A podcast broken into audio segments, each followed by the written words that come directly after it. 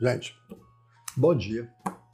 Até que enfim o canal agora está sendo filmado num horário melhor. A gente está conseguindo acertar os horários e eu queria avisar uma coisa. Ah, como todo youtuber, né, dizem que eu sou, eu ia pedir para vocês tocarem o sininho, mas lembrem-se de nunca colocar o sininho quando você se inscrever no site do YouTube. Por quê? Uma das coisas que mais alteram a memória de trabalho e a nossa capacidade de atenção é exatamente as notificações que nós colocamos nos grupos de WhatsApp e nos nossos sites favoritos, ok? Os nossos sites favoritos têm que ser nossos amigos e não nossos inimigos. E se a gente coloca o sininho, ou se a gente coloca notificação, você está alterando o seu processo de atenção irremediavelmente por um bom período. Então, já que a gente está falando disso, eu como youtuber tenho que avisar, não coloque o sininho, mas pode se inscrever e pode dar like, que isso não faz mal. a conversa de hoje é, quanto mais você fica na tela, menos exercício você faz.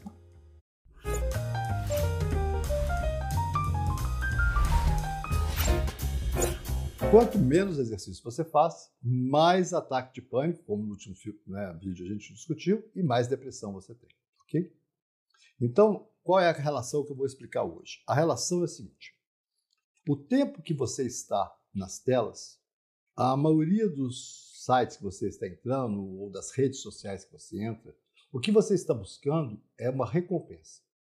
Só que esta recompensa, como já mostramos, ela não é a recompensa verdadeira, é sua busca da recompensa. Essa busca já dá aparentemente um certo prazer e você continua buscando esse certo prazer.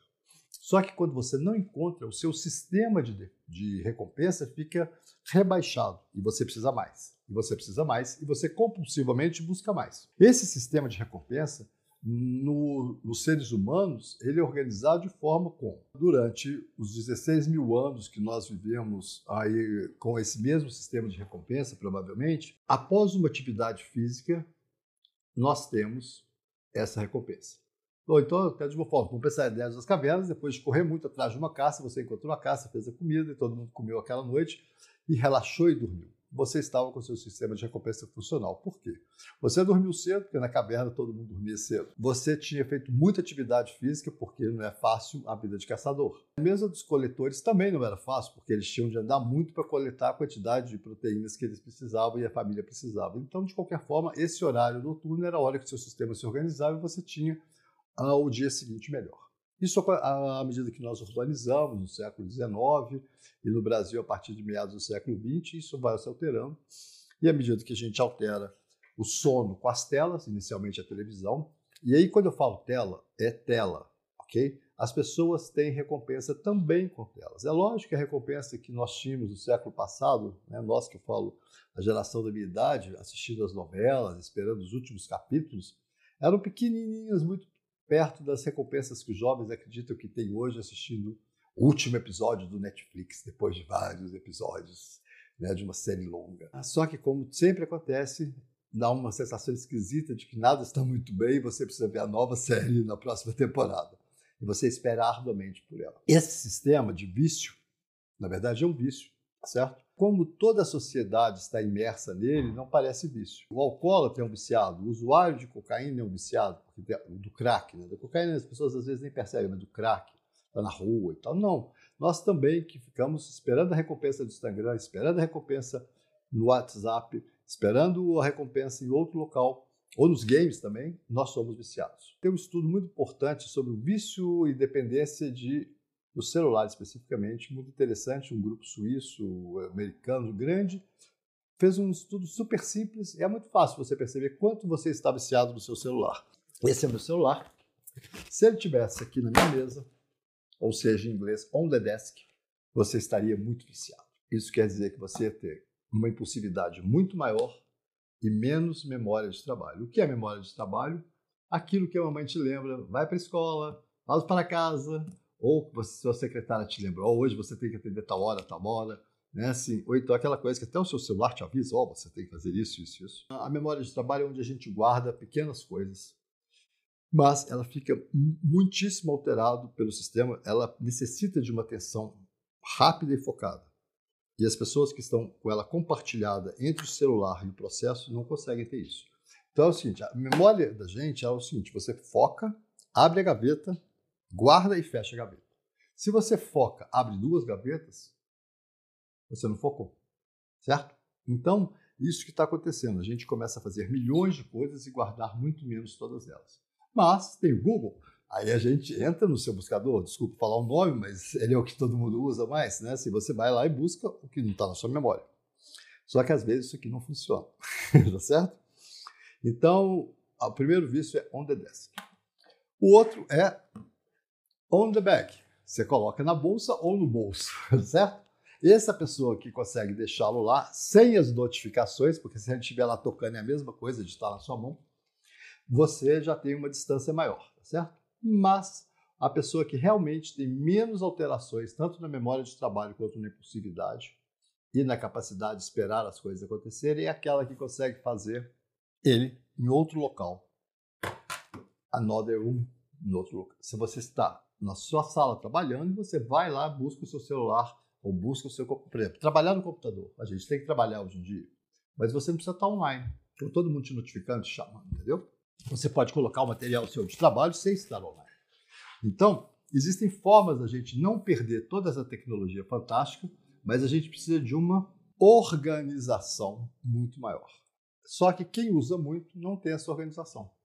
Quem dorme depois de 10 horas da noite, no dia seguinte, não tem internamente essa organização. Então, o que acontece é que existem centenas de fatores para aquele menino insuportável que não faz nada se a mãe dele não lembrar, estar não lembrando das coisas que ele teria que fazer, certo?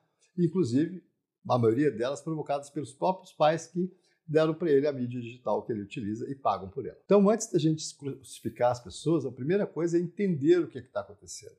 As nossas crianças, jovens e adolescentes não são desmotivados. Eles são muito motivados só que no local errado. E agora nós vamos falar da mais importante, que é o seguinte: a motivação para se manter no esporte é muito mais difícil em quem tem o sistema de recompensa alterado. Então, o aprendizado esportivo, como que é? É lento. É lógico que nos primeiros três meses é fantástico, você descobre suas capacidades que você não tinha.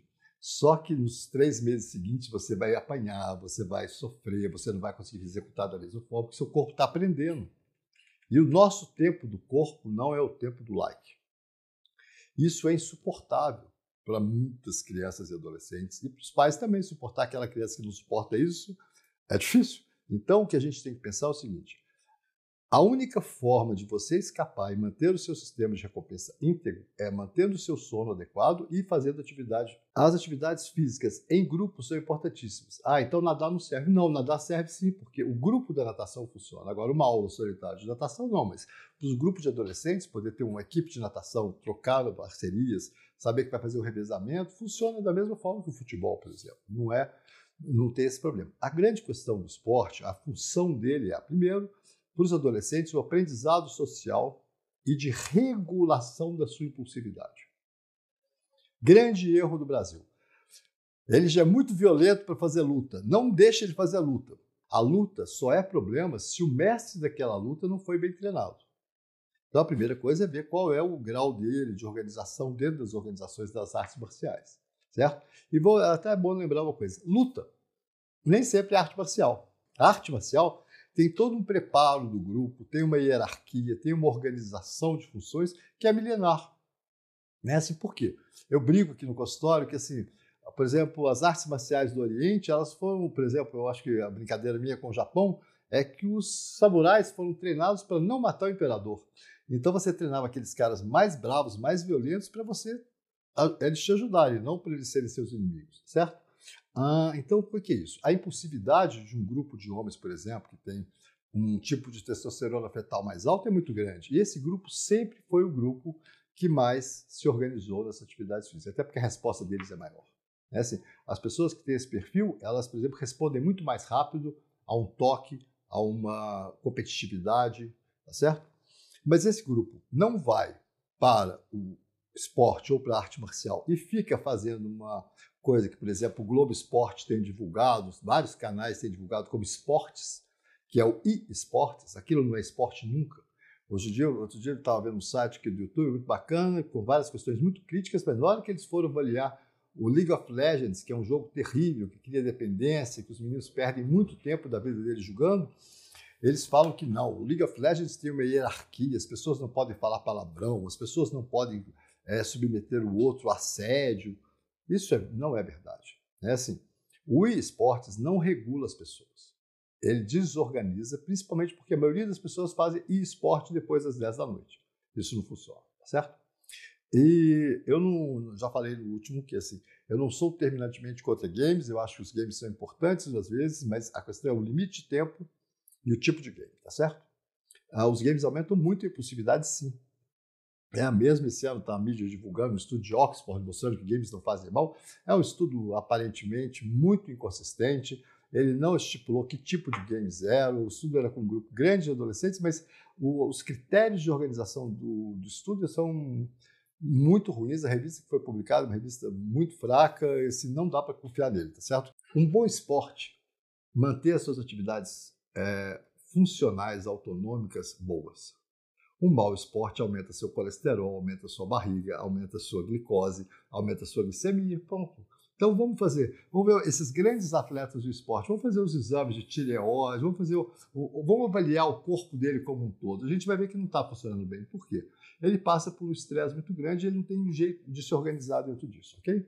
Então, o esporte é uma atividade física. Há mais tempo atrás eu brincava com os pacientes o seguinte: olha, não me venha com esporte muito complicado, muito novo, porque esporte que eu acho são aqueles esportes que ah, o Ocidente selecionou há anos. Quer dizer aqueles que estão nas Olimpíadas.